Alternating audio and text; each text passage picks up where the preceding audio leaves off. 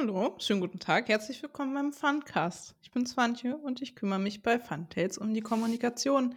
Und wir werden heute den zweiten Teil von ähm, Brettspielen und Popkultur aufnehmen. Den ersten Teil gab es mit Michael. Könnt ihr mal gucken, wenn ihr diesen Podcast hier zu Ende gehört habt. Ähm, was wir da so vom, zum Besten gegeben haben. Michael ist heute leider verhindert. Er muss heldenhaft an der Blood on the Clock Tower Front kämpfen. Mhm. Ähm, und äh, unser aller Überleben sichern. Deswegen ist äh, unser Illustrator Hendrik heute bei mir, zusammen mit den, unserem Geschäftsführer Andreas, den ihr sicher schon gut kennt. Hallo. Und ähm, ich habe mir, das die habe ich mir übrigens selber ausgedacht, die Frage heute Morgen, als ich meinen Haferbrei gerührt habe. Ähm, passend zur Anwesenheit von Hendrik. Ähm, wir drei müssen jetzt für einen anderen, wir machen das wieder so im Kreis, Hm. wie bei der Popkultur Nummer eins, ein ähm, Monument entwerfen, ein Kunstwerk, wie auch immer es ähm, gestaltet wird. Also es kann eine Statue sein, es kann aber auch ein literarisches Werk sein. Ihr könnt auch eine Oper schreiben, ist mir egal. Äh, indem wir den anderen verewigen in seinem ähm, Sein als Person. Und ähm, ich möchte bitte, dass ihr euch ausdenkt, was ihr da so im Kopf habt. Wir machen das wieder. Nee, das letzte Mal hatte ich Andreas, deswegen mache ich das jetzt für Hendrik. Hendrik macht das für Andreas und Andreas macht das für mich. Soll ich anfangen? Ich habe jetzt noch nichts ausgedacht. Wow. Also das war mit den, mit den Filmcharakteren letztes Mal, Popkulturcharakteren war es ein bisschen einfacher. Ja. Aber du fängst ja an. Ja. Ähm, ich glaube, ich ähm, würde für Hendrik ein Musical schreiben. äh, und das wäre so, ähm, also so Rocky Horror Picture Show kennt ja wahrscheinlich jeder. Das ist so trashig, aber lustig. Und irgendwie wie so ein Trip. So, aber halt nicht Richard Bryan mäßig, sondern so bisschen, wir sind ganz laut, aber dabei irgendwie schräg, so ein Musical. Und so sind dann auch die Songs. Man denkt sich so, was passiert hier, aber es ist auch cool. Und es gibt so einen Dance, den man dann macht, wie den Time Warp, nur anders halt. Den muss ich noch entwickeln. Ja, das würde ich für dich schreiben. Muss ja auch eine Handlung finden. die, die Handlung ist, dass, ähm, ach du Scheiße, das ist eine richtig wilde Handlung. Ein Wal ähm, wird strandet und entdeckt plötzlich, dass er fliegen kann. Und das als Metal-Musical, sowas. Old Gods of Asgard. ich gebe jetzt äh, hier, der künstlerische Stift ist bei dir, Henrik. Für Ja, Andreas. jetzt, äh, was ne? Denk gut drüber nach. Dein Job hängt daran an. Also was wäre äh, Andreas, wenn er ein Kunstwerk wäre? Hm. Hm. Fettige Badewanne von Beust. Hm. Nee, was, also Auf keinen Fall. auch irgendwie so ein. Das ist, das ist eine unglaublich schwere Frage. Ich äh, weiß überhaupt nicht. Musst frei assoziieren. Ja, also so der erste Gedanke ist, es muss so ein 90er Jahre Comic sein, der Andreas. Schon mal nicht schlecht. Ähm, und in diesem Comic. Worum geht es denn da? Ist- nee. Nee, keine Ahnung, ich, also stehe ich komplett auf dem Schlauch. Ist das sowas mit Superhelden? Nee. Nee. Nee, nee.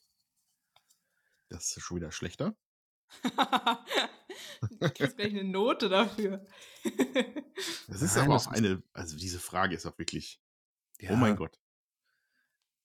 Mach einfach drei. Explosionen rein, dann ist gut. Also in den Comic. Ja. Also es Du gibt auf jeden ja- Fall einen Sidekick natürlich, ne? Weil der begleitet dich ja äh, auch schon ewig, der Sidekick. Der eine. Also ich, ich äh, rede von seiner Holden, von Andreas Holden.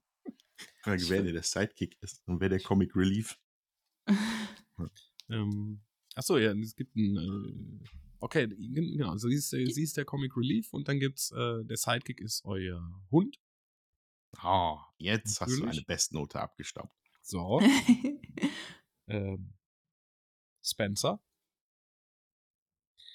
Ähm, achso, ja, Bud Spencer kommt auch vor. Jetzt wird's wirklich frei assoziiert. Das ist, das ist dein Vater im Comic. Mach Platz, hier kommt der Landvogt. Ja, genau. Ähm, ja, worum geht es da? Also es ist auf jeden Fall, äh, der Plot ist voller Irrungen und Wirrungen. Ne? Es gibt ähm, viele Sidequests sozusagen, die erledigt werden müssen. Aber am Ende. Oh, doch, ja, am Ende geht es darum, ein Team aus Superhelden zusammenstellen, die dann gemeinsam ganz toll äh, die Welt verändern und weltbewegende Dinge zusammen vollbringen. Ich bin der Nick Truppe Fury zu euren Avengern. Genau, also das, was eigentlich die Avengers sind, äh, die unsere Truppe nennen wir dann die Funsies. das klingt episch, ja. Okay. Und was sind unsere Superkräfte? Ja, die sind, da gibt es verschiedene. Also so. der, der eine kann aus Gedankenkraft äh, Dinge erschaffen, der nächste kann mit äh, geschriebenen Worten äh, Mauern einreißen und äh, eine kann mit ihrer Kommunikationsfähigkeit die ganze Welt umspannen und Okay. äh, einwickeln. Ja, also g- ganz äh, verschiedene Bereiche gibt es da. Wir haben auch einer, einer ist auch dabei, der kann einfach nur super gut rechnen und so. Der, Was ist deine Superkraft? Ich kann rechnen. Das ist perfekt. Ja, ist perfekt. ja, und äh, bei uns anderen, also bei manchen anderen, ist, sind die Zahlen eben auch das, das Kryptonit wiederum. Deswegen ist gut, dass einer damit umgehen kann, für den das Mhm. keine Gefahr darstellt. Den haben wir auch im Funsies-Team. Okay. Der kann auch noch viele andere Dinge, ne? Das sollte jetzt nicht so. Aber Ja. das Zahlen, Zahlen, das sind sein Ding. Ja, aber Andreas ist der Chef äh, vom Funsies-Team. Und ähm, es gibt dann nachher auch noch eine Auskopplung, in der ähm, der quasi, in der der Chef quasi Ape-Shit geht, ja. So wie äh, wenn Superman böse wird. Und dann müssen alle Funsies, dann müssen alle Funsies zusammen äh, gegen den durchgedrehten äh, Chef sich behaupten. okay. Und dabei kommt er dann dramatisch ums Leben. Und der mit der Gedankenkraft, der sich äh, Dinge einfach ausdenken kann, der wird der neue Anführer. Okay. das ist eine tolle Geschichte, ja. Oh, ich habe eine neue E-Mail. Kündigung. Okay, das war. Da ist dann aus wenig noch viel rausgezogen worden. Ja, das war verrückt, ja. Jetzt habe ich Bock auf Äh. den Comic. Können wir den vielleicht noch publishen so? Klar, Das wäre doch was. du kannst doch zeichnen. Ja, zeichnen kann ich. Verlegen können wir auch. Okay, seid gespannt. Funsies. Funsies, der Comic. Da können DC und Marvel einfach einpacken. Okay, nach diesem äh, Exkurs mache ich es kurz. Äh, wenn, ich- wenn ich Swantje in ein, Musi in ein Kunststück fassen würde, wäre es ein, ein angenehmes, klassisches äh, Stück, also Musik, bei dem man wunderbar Schach spielen kann, wenn man das hört. Und Für Orchester oder für was nee, eher so, eher so kleinere Instrumentalisierung, glaube ich. So ein Trio oder? Jetzt führst du mich da auf dünnes Eis. Okay. Ähm, Kammermusik, sowas? Kammermusik. Ja, perfekt. Nehmen wir. Kammermusik. Ein Streichquintett vielleicht. Okay. Dann wissen Das wir ja war jetzt, weird. Dann wissen wir jetzt, wer wir sind. Äh, und reden weiter über Popkultur. Ich gebe euch auch gleich das Zepter wieder, weil ich habe im letzten Podcast schon gesagt, dass das ähm, eine Welt ist, in der ich mich nicht so auskenne. Also klar, habe ich Sachen gesehen und so, aber die pappen sich nicht so in meinem Hirn fest. Das ist nicht so sticky für mich. Und äh, deswegen gebe ich das an Leute ab, die da professioneller sind. Aber hattest du denn ein popkulturelles äh, Erlebnis in der Zeit zwischen den beiden Podcasts jetzt? Hat doch deine Wahrnehmung bestimmt geschärft, dass wir letztes Mal darüber gesprochen haben. Äh, nein, eigentlich nicht. Also ich habe viel über ähm, Star Wars nachgedacht, weil Michael von dieser, ich habe schon wieder ihren Namen vergessen, die Oma Amidala. von, genau. Die Mama, nicht die Oma, das war der falsche. Ah, ja, Ja. genau, äh, die. Äh, das habe ich mir nochmal angeguckt und dann dachte ich so, was haben die einfach für eine weirde Liebesgeschichte? Das ist ja super schräg. Und dann war ich wieder so, dann bin ich wieder, Hm. Einen so kleinen Zeh reingesteckt und dann direkt Ja. so angewidert weggegangen. ja, das fand ich dann, hm. Aber das ist doch wie Bodyguard. Also, die Jedi sind ja auch so ein bisschen die königliche Garde und äh, sie schon verguckt man sich halt, ne? In denen der einen am nächsten ist, wie Anakin. Hm. Aber wir brauchen, äh, wir brauchen nicht nochmal über Episode 2 reden. Das, Ja. äh, Es ist wahrscheinlich auch dünnes Eis. Es geht ja auch ähm, mehr über, äh, um, nicht über, äh, um Brettspieldarstellung. Das letzte Mal haben wir ja vor allem so über die Nerdkultur geredet und über, ähm, ich hab, bin immer noch der Meinung, dass die Schachnovelle Popkultur ist. Ist es, glaube ich, nicht. Aber diesen Gedankenstrang können wir heute mit Hendrik weiterführen, weil äh, der ist nämlich gar nicht so, ähm, gar nicht so in der Bubble, wie man sich das so vorstellt, glaube ich. Nur so ein bisschen, ne? in der Brettspielbubble meinst du? Ja. Ja, das kann man so sagen. Also ich, ich äh, informiere mich natürlich täglich und gucke mir bekannte YouTuber und weniger bekannte YouTuber an, was es so Neues gibt in der Branche und was so die Spiele, auch persönlichen Spiele des Jahres waren und sowas alles. Also ich gucke schon, dass ich irgendwie im Bilde bin, aber ich ähm, habe jetzt nicht im Monat vier Brettspieltreffen oder noch mehr. Ähm, ja, also ich, ich bin kein Hardcore-Brettspieler, sagen wir mal so. Eher casual. Und wie nimmst du das so wahr, wenn du dann ähm, zum Beispiel auf der Spiel unterwegs bist und da dann plötzlich mitten im, im, im Auge des Vulkans, ja. Da bist du dann, im Auge des Vulkans. Ja, also ich, ähm, ich fühle mich da nicht falsch, sagen wir mal so, weil ich schon auch, also weil ich mich schon auch als Nerd bezeichnen würde und ich glaube, die, das, die Brettspiele sind immer so ein Teil des Nerdtums und der steht natürlich auf der Messe dann im Vordergrund, aber es ist nicht so, als würde ich mich jetzt fehl am Platz fühlen oder so. Ich bin eher, also immer wieder überrascht davon, wie groß die Community einfach ist. Oder die Bubble, Cool. wie du sagst, so. Und wie. Und was hat so dein, ähm, deine Definition von Nerdtum geprägt? Hm, muss das ja irgendwie ja, gerahmt also, haben. ja, es gab halt früher so auf dem Schulhof und so, in der Zeit, wo man eben geprägt wird, da gab es halt immer Dinge, die alle gemacht haben. Und dann gab es so ein paar Dinge, die immer nur sehr wenige Leute eigentlich gemacht haben. Und äh, diese Dinge haben mich immer alle sehr angezogen. Also ähm, Mitte der 90er gab es jetzt bei uns auf dem Schulhof, waren wir, glaube ich, die einzigen vier Jungs, die das schwarze Auge oder Pen and Paper, die, denen das überhaupt ein Begriff war, so gespielt haben. Das war halt alles noch nicht so groß. Ne? Und es waren eine ganz bestimmte Gruppe von Leuten, die sich mit so Sachen beschäftigt hat. Oder auch äh, Warhammer. Äh, Warhammer, ob jetzt Fantasy oder 40k, das war bei uns ein absolutes Exotenthema. Wo du auch von den coolen Jungs äh, dann gesagt hast, ja, wie, ihr, blaut, ihr baut Plastikpuppen und malt die an und so. Das war einfach alles, alles, was wir Nerds gemacht haben, war für uns das großartigste der Welt, äh, aber es war woanders noch nicht so cool. Videospiele Mhm. auch. Videospiele waren nicht so, also lange nicht so verbreitet. Ich habe gestern irgendwo gehört, äh, 2 Milliarden, 2,3 Milliarden Menschen spielen täglich Videospiele. Äh, und das war, das war früher Täglich. 2,3 Milliarden Menschen täglich. Ja, aber jetzt nagel mich nicht fest, weil ich kann dir keine Okay. Quelle nennen. Also Mach Quelle. Quelle Internet. Hm. Mhm. Finde ich aber nicht unrealistisch mit Handyspielen, wenn man sie dazu Ja, rechnet. ja, ja. Wenn man alles mit reinzählt, glaube ich auch.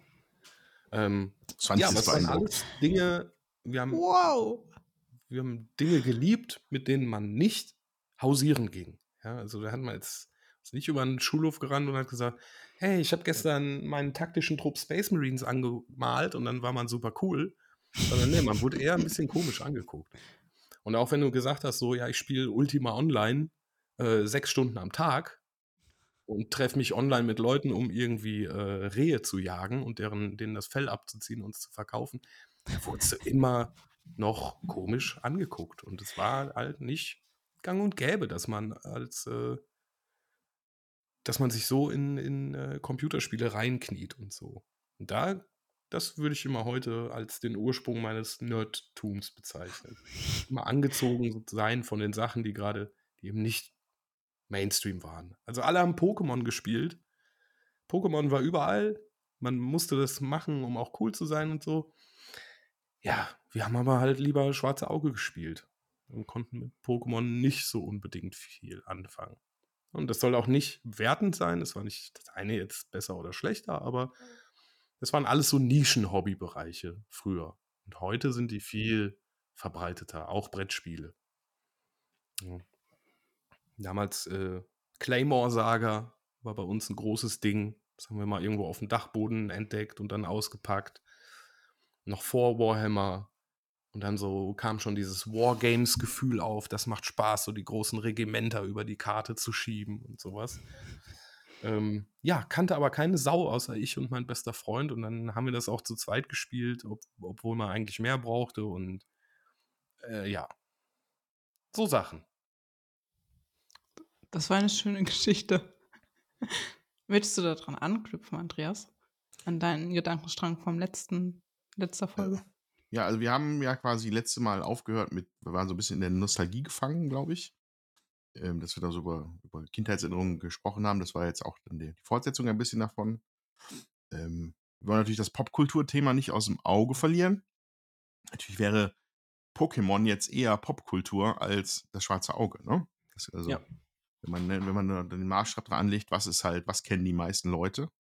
Ja, Pokémon ist natürlich dann schon eines der popkulturell relevanten Dinge. Ja? Auch wenn ich damit, da bin ich, da war ich auch, da war ich viel zu alt für. Wobei nicht, nee, ich glaube, ich war so drei, vier Jahre zu alt dafür. Hm. Wie viele Jahre sind wir auseinander, Hendrik? Ich bin Jahrgang äh, 86. Sind wir sechs Jahre auseinander. Und äh, als, als Pokémon angefangen hat, hab, war ich sehr irritiert davon und habe gedacht, what the fuck? Was ist das? Interessiert mich nicht. Ähm, aber wiederum äh, zehn Jahre später äh, ja, also beziehungsweise ja, eine Generation, ja, eine Generation später, aber eine, zehn Jahre später die Leute mega Pokémon Super Nerds. Davon habe ich einige im Studium kennengelernt. Und finde ich cool. Ähm, ich habe dann sogar mal das, äh, ich glaube, Pokémon Rot auf dem Gameboy, habe ich meinen alten Gameboy nochmal rausgeholt, habe das mal Test angespielt und dann kam aber zum dritten Mal irgend so eine Ratte aus dem Busch gesprungen und da hatte ich keinen Bock mehr. Hm. Radfratz. Deswegen war ich dann da raus ja, ratzfatz hatte ich dann keine Lust mehr, genau. Mhm. genau, aber ähm, ich, also äh, äh, als ich ein kleines Wandchen war, mittelklein, nicht mehr so klein, da war Pokémon nicht so cool. Ich habe auch Pokémon gespielt.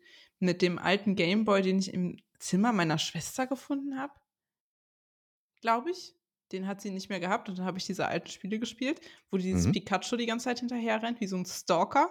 Gelbe Edition. Damit ich, ja, damit habe ich angefangen. und ich bin da einfach durch diese Aggression, dass da die ganze Zeit Leute aus dem Bus springen, einfach, da bin ich direkt durch die Aggression. Aber der Gedanke, den ich äh, noch im Kopf hatte, war äh, die Abgrenzung von Popkultur als äh, bestimmte Strömung ist auch eine Kennzeichnung für soziale Gruppen. Also wenn man sich als, es klingt so, als würde man das bewusst machen, aber es ist schon äh, eine bestimmte Bewegung, wenn man sich von popkulturellen Phänomenen abgrenzt, aus so einer Intention heraus.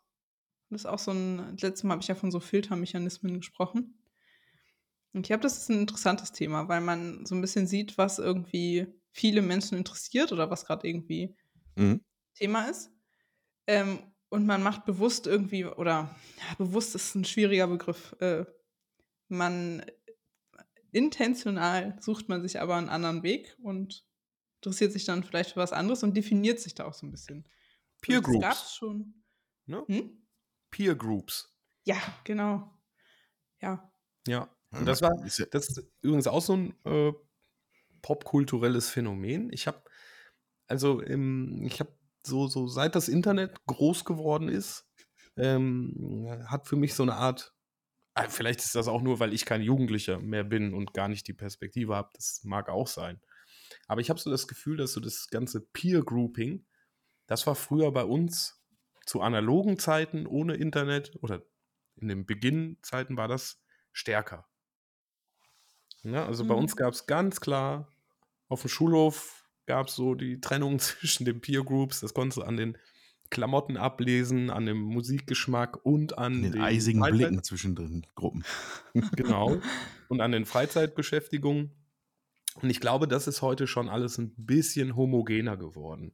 Ist zumindest so mein Eindruck. Boah. Ja, das ist jetzt Klar eine These, keine Ahnung. wird, äh, wie das bei uns früher war. Was denn? Ich überlege gerade, ich bin ja auch also, noch ein bisschen jünger. Wie war es denn in meiner Schulzeit? Aber ich glaube, ich bin auch ein also ich glaube, ich bin auch nicht so sensibel für Peer Groups gewesen. Ich bin einfach falscher Ansprechpartner, glaube ich. Du bist deine eigene Peer Group. Irgendwie, ja, ja, ich hatte es nicht so, nee. Ich glaube, da haben mir so ein bisschen die Sensoren für gefehlt. Hm. Also ich hatte, nee, nee, nee, kann, nee. Mm -mm. Weißt Kann ich nichts zu sagen. Und mir war damals immer sofort klar, wenn ich den und den in der Ecke stehen habe sehen auf dem Schulhof und so zwar so seine Magic-Karten am Schaffeln, dann wusste ich schon, ah ja, wir, wir werden Freunde. Ah, Das war klar. Ne? Hm. In der, Können wir den äh, kontroversen Begriff der Geeks- Geek-Substanz nochmal aufbringen? Ja. Der, der Svanti fast zum Ausflippen gebracht hat beim letzten Mal. Gibt ist es, schlimm. würdest du sagen, Hendrik, es gibt sowas wie Geek- Geek-Substanz der, oder Geek-Credibility, die Leute haben und dass man das wahrnimmt? Ja. Ist, Also es ist, glaube ich. ja, ich, ich glaube schon. Es ist äh, so wie. Also, das ist natürlich so wie die Frage nach der angeborenen Vernunft oder sowas. Ja, gibt es die oder gibt es die nicht? Oder die angeborene Moral? Und Oh, Heiliger. Okay. der Frage kennst du dich ja aus, manche wahrscheinlich. Aber ich, ich glaube schon, dass man doch, auch an der Uni und so habe ich immer, glaube ich, sofort gespürt, wenn einer ein Geek oder ein Nerd ist und dass man darüber connecten kann. Ich glaube, das strahlt man auch aus irgendwie. Hm. Und wie? Ja, das ist die gute Frage. Was strahlt denn da? Ja, gute Frage. Siehst du es an der kann man Kleidung? anhand, äh, also einfache Dinge, wie dass man anhand der Hautfarbe erkennen kann, wie viel Zeit jemand draußen verbringt oder vorm Rechner. ich habe ja auch das so eine der blasse Junge aus der Nachbarschaft. Das ist ein Nerd. Ja, genau. ja, also, nein, ich, ich glaube, das spürt man ganz schnell. So, bist, bist, du auch ein, bist du auch ein Freak? Wenn ja, dann, Hm. dann merke ich das. So. Hm. Okay. Und gleichzeitig sehe ich ja auch irgendwie, wenn du, wenn dein Hobby, dein größtes Hobby wahrscheinlich einfach der Schachclub ist oder so. Hm. Und wie sehen die Leute aus? So wie du es, manche. Aber ich bin in Nein, ich, keinem möchte- nein, nein, ich, ich glaube, aber wie Andreas sagt, ich glaube, das ist nicht unbedingt was Oberflächliches. Ich glaube, das spürt man so. Hm. so im, ich hatte auch im, man guckt sich so im Hörsaal um, früher an der Uni und dachte so, ah, Hm. du, du bist aus dem Schachclub. So ein, so ein WoW-Opfer wie ich oder so. ja, und okay. spürt es einfach. Geek-Substanz gefällt mir. Hm.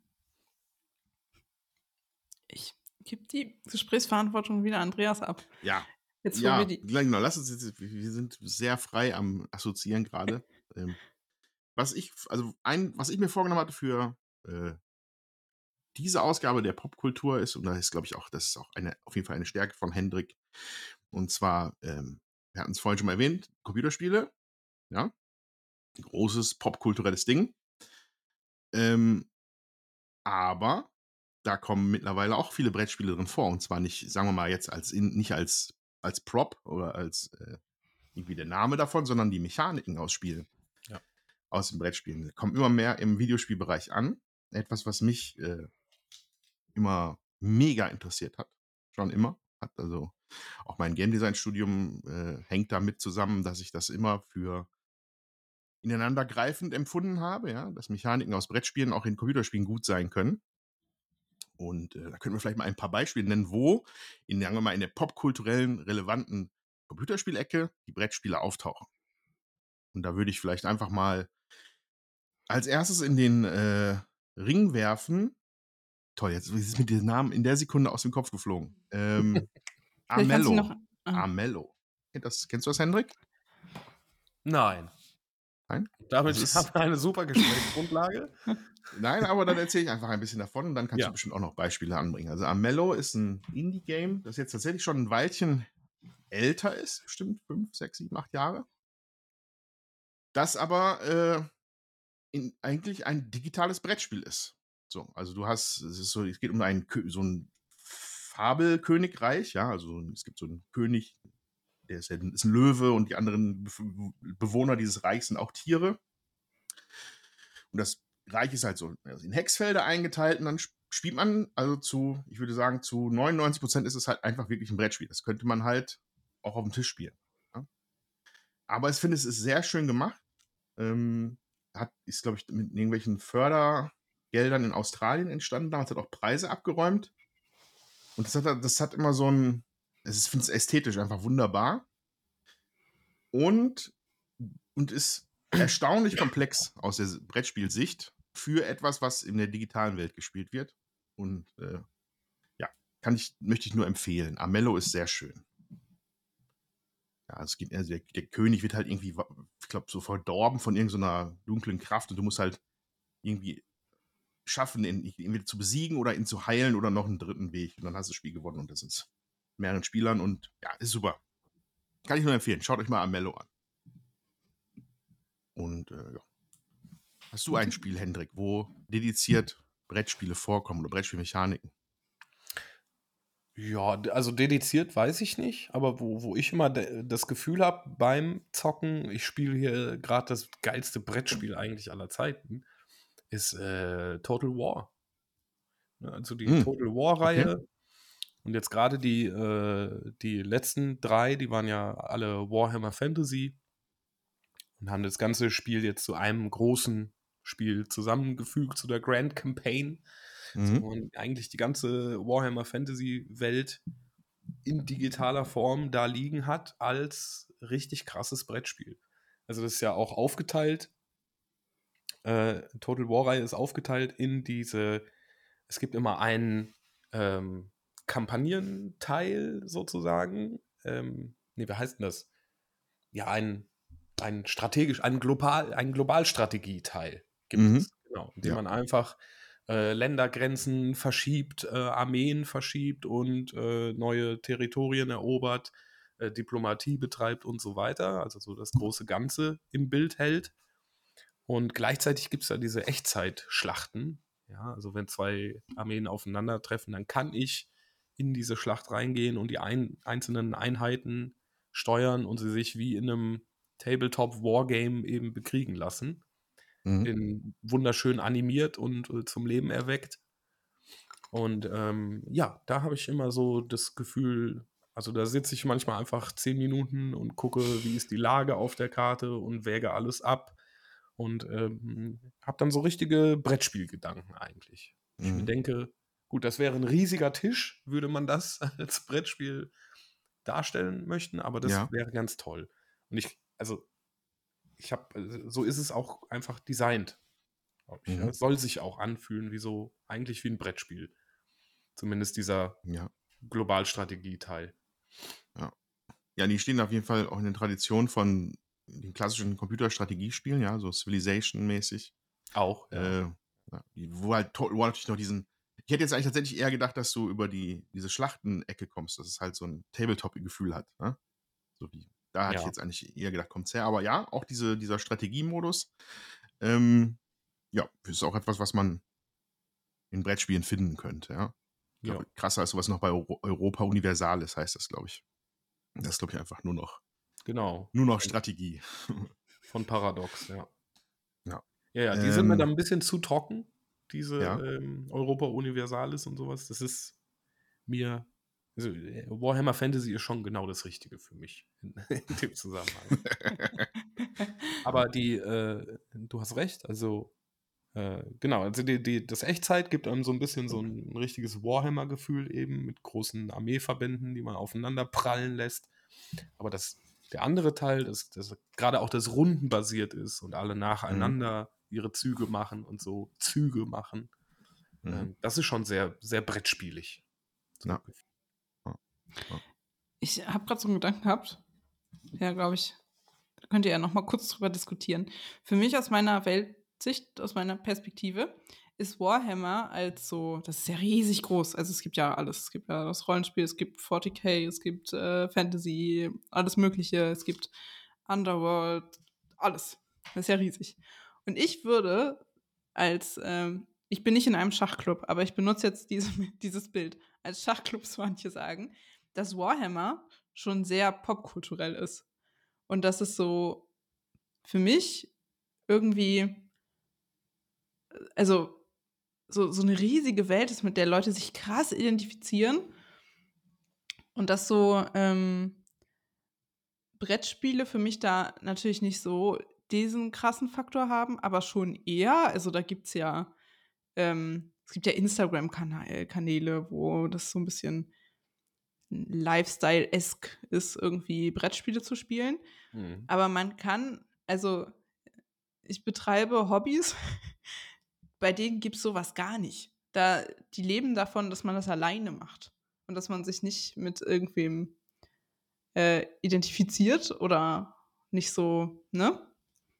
Dass man da so vor sich hin so wie so ein, so ein Gollum in der Ecke. Und ähm, wie steht ihr denn dazu? Also wie, also welche Schichten würdet ihr denn da so identifizieren von Funktionen und ähm, was ist Popkultur und was nicht? Das, ja. Also da vielleicht auch noch mal kurz als Einschub. Warhammer ist jetzt sehr populär geworden.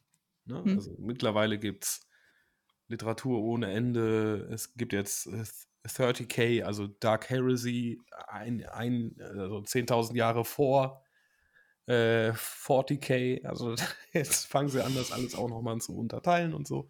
Ja, es Hm. gibt unglaublich viel. Aber als, äh, als ich damit angefangen habe, da war das nicht so. Ne? Also Das können die Leute aus den 90ern bestätigen.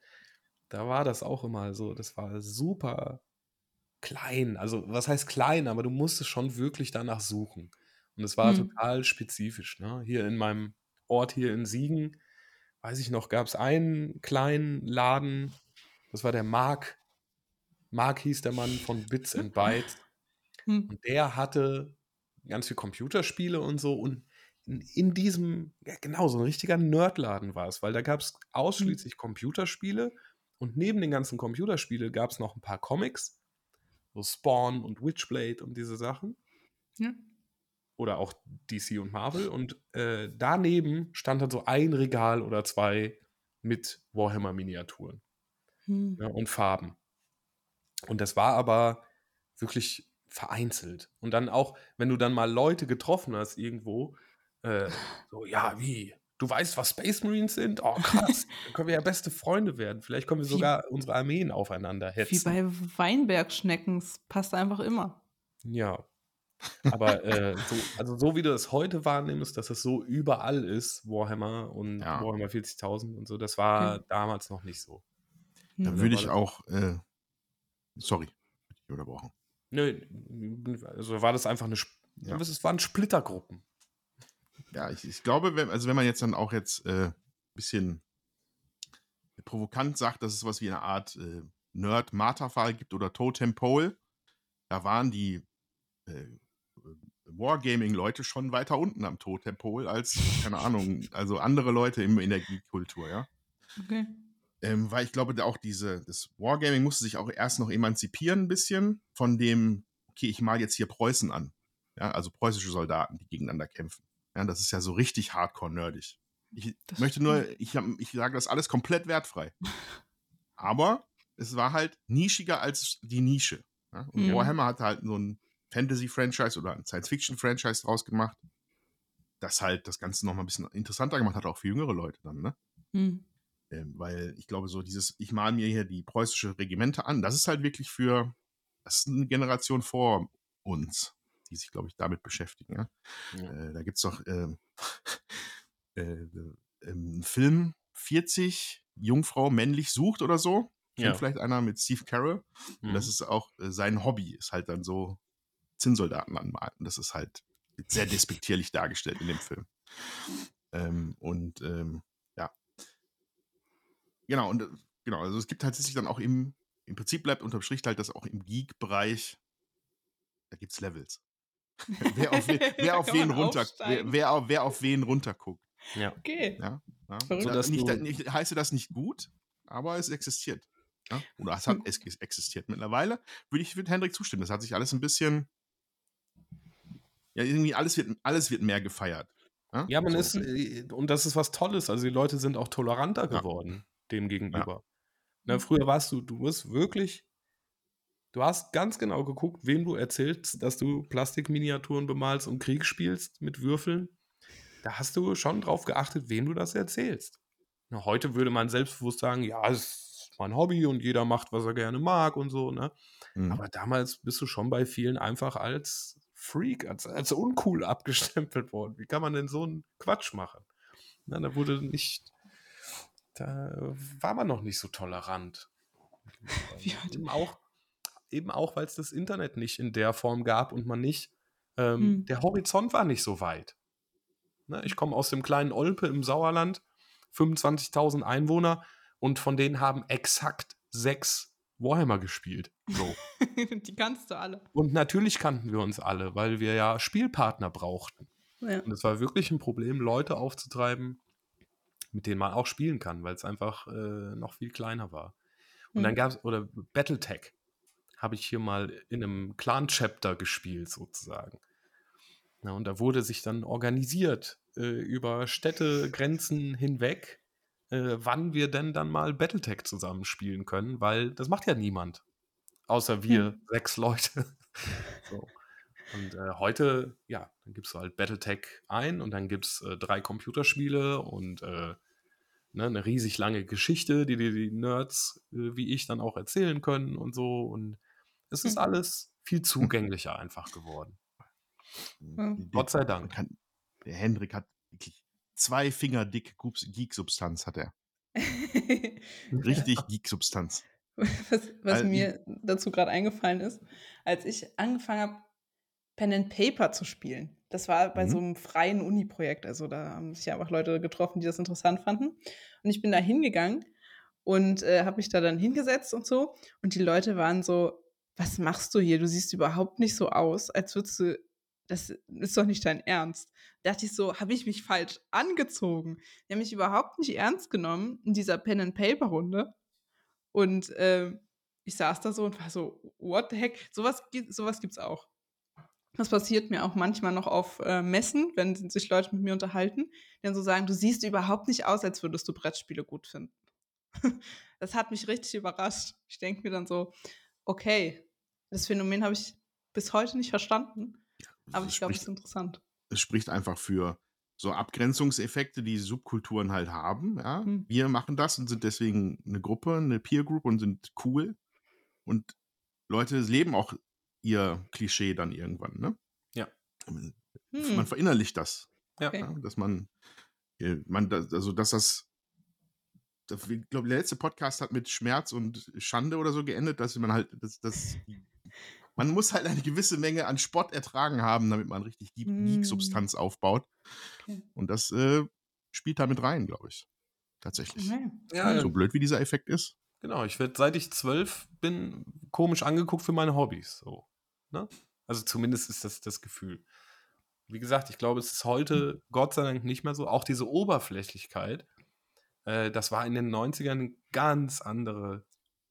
Also alle, die dabei waren, die gerade zuhören, ihr werdet sofort bestätigen, aber es war Also es ist ganz toll, wie tolerant und, und offen das heute alles geworden ist. Das war früher wirklich, da hast du dich, du hast dich bewusst abgegrenzt und so. Ich fand, interessantes Beispiel, ähm, vielleicht so auch eine Nische in der Populärkultur. Ich war jetzt am Samstag hier in Siegen noch auf einer Death Metal Show, wo äh, vier Death Metal Bands gespielt haben.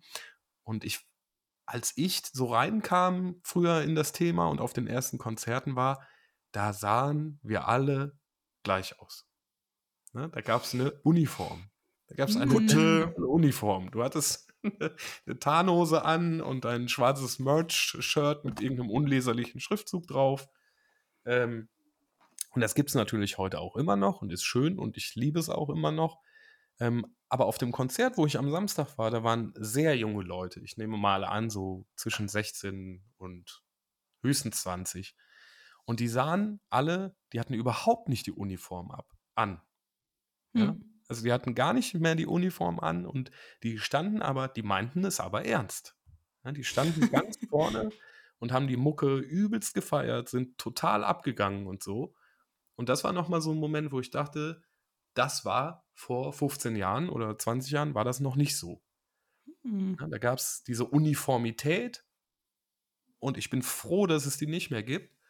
Aber das hat sich schon geändert. Und man ist jetzt heute auch nicht mehr dieses, gerade im Metal gibt's ja immer dieses, gab es immer dieses True und nicht True, ne? Was ist, was ist True und wer ist True? Wer hat also die Metal-Substanz in sich und wer Hm. nicht? Und heute sind wir, würde ich sagen, ist alles. Äh, also früher hättest du vielleicht Ärger gekriegt, wenn du das Falsche angehabt hättest, ne? weil du nicht der Gruppe entsprichst oder dann gefragt wird, äh, wer bist du denn? Du hast ja gar Hm. nicht den Dresscode an. Hm. Und das ist heute Gott sei Dank nicht mehr so. Und es ist, ähm, die Leute sind toleranter dem, äh, dem gegenüber, wie man seine Sachen ausleben möchte. Und da werden viel mehr Arten des Auslebens zugelassen. Und das ist äh, grundsätzlich eine tolle Sache. Ja. Ja, viele Dinge werden frei und zugelassen, genau wie, äh, die Struktur dieses Podcasts. Ich würde gerne noch ein Computerspiel erwähnen. Das wäre toll. ja. Äh, und zwar eins, was mir sehr am Herzen liegt, ähm, auf dem ich auch viele kreative Projekte basiere, basiert habe, an denen ich schon selber gearbeitet habe und auch in Zukunft arbeiten möchte. Aber, ich weiß nicht, Hendrik, Metal Gear Acid, ist dir das ein Begriff? Metal Gear Acid Metal Gear Acid. im äh, Säure oder ähm, Ja, ja, genau. Aber ich glaube, das I wäre ein Ausrufezeichen. Nee, sagt mir nichts. Ähm, ist etwas, was auch nur auf der Also klar sagt PSP. mir Metal Gear was, aber Metal Acid. Ja, ja, ja, genau. Also es ist, es ist ein Metal Gear Spin-off, also Metal Gear, eine von mir hochbewunderte, hochrelevante äh, Computerspielreihe, ja, also von einem äh, sehr namhaften Designer namens Hideo Kojima. Ähm, also das kennt wirklich jeder, der sich mit Computerspielen auseinandersetzt. Und da gab es ein Spin-off von Metal Gear Acid, was nur auf den PlayStation Portable Gerät existierte. Zwei Spiele Ah. davon. Was die Mechaniken des normalen Spiels, also das normale, das normale Metal Gear Solid oder wie auch immer sie alle mittlerweile heißen, äh, ist vor allem so ein Schleichspiel. Ja, man muss sich durch so labyrinthartige Level bewegen und Leuten ausweichen oder sie hinterhältig halt besiegen, weil es ein Infiltrationsspiel ist, sage ich mal. Das kann man jetzt ganz grob abstrahieren. Und Metal Gear Acid nimmt diese gleichen Ansatz, dass man durch komplexe bewegt, durch Labyrinthe, Gegner darin vorfindet und macht es komplett auf einem Trading Card Mechanismus. Hm. Also, du konntest, also du hast ein Deck mit Karten, die du auf der Hand hast, virtuell in dem Spiel, die du dann für Bewegungspunkte einsetzen kannst. Dann bewegt sich das Männchen so viel. Oder du kannst es für eine Ability einsetzen, die auf dieser Karte steht. Das heißt, dann könnte ich einmal schießen mit der prozentigen äh, Erfolgszahl. Und dann wird's, also, dann ist es im Endeffekt wie ein Dungeon Crawler, der kartengetrieben ist. Ja? Kann man, glaube ich, so ungefähr sagen. Und das Spiel habe ich geliebt. Ich liebe es bis heute noch. Es ist das perfekte Spiel für mich. Weil es ist, ist nicht so viel Action, man muss auch nicht gut zielen können, weil da bin ich echt schlecht drin in so richtigen Shootern, ja. Aber so ein bisschen ein Deck bauen aus Trading Cards Das, und das hatte halt wirklich einen Trading Card Mechanismus. Du konntest Booster dir dann von, von einer Währung, die du dir erspielst, konntest du Booster kaufen. Und die waren dann halt für Metal Gear 1, Metal Gear 2, Metal Gear Solid. Das waren halt auch mit Charakteren. Das waren wie so Sammelkarten, die Charaktere Mhm. aus anderen Metal Gear Spielen waren. Mhm. Und das dann kombiniert mit einem richtigen Metal Gear Gameplay und einer Metal Gear Story ist für mich das perfekte Spiel. Und äh, möchte ich auch jedem nur ans Herzen legen, äh, sich mal mit Metal Gear Asset auseinanderzusetzen. Es ist fantastisch. Deckbuilding, Dungeon Crawling, Metal Gear Solid abnörden. Super. Das klingt ja wie eine große Liebe. Oh ja, eine der größten. Ähm, genau, dann habe ich auch noch ein kleines Beispiel, was so in Brettspielrichtung für mich ging. Auf dem Game Boy Advance habe ich, glaube ich, am meisten gespielt. Und zwar ähm, Fire Emblem. Mhm. Ne, sagt vielleicht auch einigen was, ist äh, Rundentaktik. Ja, doch. Rundentaktik mit, äh, mit einer Party aus äh, verschiedenen Charakteren, die man hat und so. Aber allein so dieser, dieser, der rundenartige Ablauf, generell vielleicht auch in JRPGs, ne, äh, siehe die alten Final Fantasies und sowas. Ähm, ja, das, das gibt mir auch immer so ein bisschen, bei Fire Emblem ist noch stärker, gibt mir auch so Brettspielgefühle. Ja, ich bewege was auf äh, Feldern und es ist, ich, ich muss abwarten, bis ich wieder an der Reihe bin und so. Ähm, also es gibt schon auch viele Schnittmengen einfach immer zwischen Computer und äh, traditionellen Brettspielen, glaube ich. Mhm. Und Fire Emblem ist so eine, so eine Fusion davon. Übrigens, Fun Fact: Nintendo äh, kennen wir alle als großer Videospielehersteller. Die haben aber auch schon vor 200 Jahren Brettspiele gemacht. Ja, damit haben die angefangen. Kartenspiele, ja. Wir haben äh, feine Holz, hoch, hochwertige, feine Holz-Brettspiele äh, gemacht und sind dann, glaube ich, erst Anfang der 80er oder so oder in den 70ern, weiß ich nicht ganz genau, könnt ihr überall nachlesen, ähm, sind sie erst wirklich zur großen äh, Computerspiele-Herstellfirma geworden, die wir heute alle kennen. Aber deren Ursprung ist auch im Brettspiel. Das ist ein schönes Schlusswort. Ähm, wenn, Ja, ich frage, ob Swanzi das äh, jetzt ein Schleifchen machen möchte. Ansonsten hätte ich vielleicht vorgeschlagen, noch mit einer kurzen Sache zwei Minuten abzuschließen. Und zwar, ähm, wir reden hier die ganze Zeit, was, ist- wie sind die Boardgames in der Popkultur? Ja? Hm? Und ähm, man kann aber auch die Gegenfrage stellen, wo ist denn die Popkultur in den Brettspielen? Und äh, da gibt es einen Thread auf Boardgame Geek, den ich gefunden habe, den ich eigentlich ganz witzig finde, und zwar welche Referenzen zu anderen Popkultursachen Leute in die Brettspiele eingearbeitet haben. Und Oh ja. da kommt erstaunlich oft zurück in die Zukunft vor. also, also abgesehen, es gibt wohl bei Colt Express eine Erweiterung, ein Zeitreiseauto, was halt original der äh, DeLorean ist von Back to the Future. Ähm, und dann beim Scrollen taucht überall irgendwie Marty McFly und Doc Emmett in irgendwelchen Zeichnungen auf, auf irgendwelchen Brett, Brett, äh, Spielbrettern. Ähm, bei Scythe zum Beispiel gibt es wohl, habe ich gibt's ja ein schönes vergrößertes Foto, dass jemand einen Marvel-Tor reingemalt hat in das, wahrscheinlich das nördliche Königreich von Scythe. Ähm, und das, was hatte ich hier gerade noch? Genau. Und was ich auch lustig fand, äh, bei ähm, ähm, ähm, Concordia, Gallien und Korsika bei der Erweiterung, da ist das komplette gallische Reich besetzt, bis auf ein kleines gallisches Dorf, das nämlich extra eingezeichnet ist in der Karte, das halt äh, nicht besetzt ist. Och, Also als, Asterix, als Asterix-Referenz. Und äh, ja, da gibt es wahnsinnig viele Referenzen, die in diesem Thread hier zusammengetragen wurden. Das fand ich vorhin ganz witzig, weil Brettspielentwickler und Brettspielverlage sind ja auch nur Menschen. Und wir leben auch in der Popkultur und verarbeiten das natürlich auch. Und das könnt ihr auch an unseren Produkten erkennen. Hm. Bald kommt ja auch unser tolles Obscurians. Und in unserem Spiel Obscurians, da werdet ihr auch popkulturelle Referenzen entdecken können. Wenn ihr denn popkulturell bewandert seid. Das ist natürlich die Voraussetzung. Ja, das verstehe sogar ich. Also nicht alles, aber, aber vieles verstehe sogar ich. Also ich glaube, es ist relativ zugänglich. Ja. Ähm, Also es, gibt, es, es taucht beispielsweise ein Handtuch mit einer 42 drauf auf. Ähm, ja, Entsprechende Nerds und Geeks wissen natürlich, worum es da geht, was die Referenz ist. Wir haben auch eine Portal Gun. Nicht alle verraten. Das müssen die Leute ja rausfinden. Ja, ach, das sind so viele. Ihr könnt, äh, zwei sind nicht, sind nicht alle. Da gibt es noch jede Mhm. Menge, was ihr noch herausfinden könnt. Wir haben auch ähm, noch keine, im Podcast noch keine Vorstellung von Obscurians gemacht, weil wir gerade Blood on the Clock Tower lokalisieren, was ihr bestimmt auch wisst, da gibt es ja auch eine Folge zu. Dann kommt vorher noch der Kickstarter zu Dark Romans und dann im Herbst soll Obscurians unsere Essen-Neuheit werden. Ähm, wir werden dazu mal noch eine Folge machen dann. Die eine oder andere. Dürft Ja. ihr dies, dieses hier als kleinen Teaser-Snack schon mal äh, mitnehmen. Ich glaube aber, äh, angesprochen war es. Ja, auf Schon, jeden ne? Fall. Das ist Okay. jetzt nicht äh, jetzt super nicht, geheim äh, oder keine so. Geheimnisse ausgeplaudert. Nee, nee, nee. Ähm, nur falls die Leute jetzt denken, habe ich was verpasst? Habt ihr nicht. Was kommt noch? Alles gut. Kommt? Ähm, dann bin ich jetzt das Schleifchen. Ähm, ihr könnt uns gerne auf Social Media besuchen. Facebook und Instagram.